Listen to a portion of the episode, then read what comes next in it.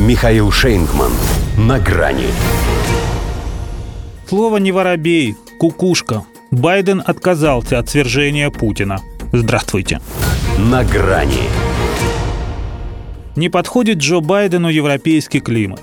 Особенно этот завистливый, вечно всем недовольный, насквозь пронизывающий русофобией польский. Вот вернулся домой и совсем другой человек. Нет, коротко и ясно ответил он, выходя из церкви, когда из толпы журналистов вылетел вопрос, действительно ли он хочет свергнуть Путина.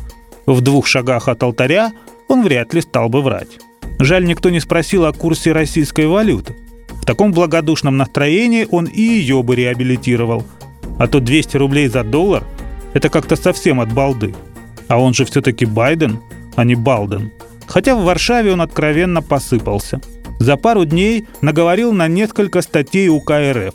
Публичные оскорбления президента России, распространение панических слухов и дезинформации, призывы к госперевороту – даже канцлеру ФРГ Олафу Шольцу показались недостаточными оправдания администрации США. Верно подданически он тоже взялся отмазывать хозяина. Я сказал, долго говорил с ним в Белом доме, и мы оба полностью едины в том, что смена режима не стоит на повестке дня и не является целью политики, которую мы вместе ведем. Иначе говоря, ну как вам в голову могло прийти, что Ради бога, Путин не должен оставаться на своем посту. Это про вмешательство во внутренние дела. Это про внутреннее помешательство. Или про эмоции, как объяснили это в Госдепе. А еще про то, что из Джозефа не только Цезарь не к черту, но и жена Цезаря так себе. Она же обязана быть вне подозрений, а после его попаданий приходится уточнять. Это не то, что вы подумали. Он ведь и до истерической речи в центре Варшавы едва Третью мировую не объявил. Пообещал бойцам дислоцированной в польско-украинском приграничье 82-й дивизии, что они скоро сами увидят, на что способны бравые украинцы.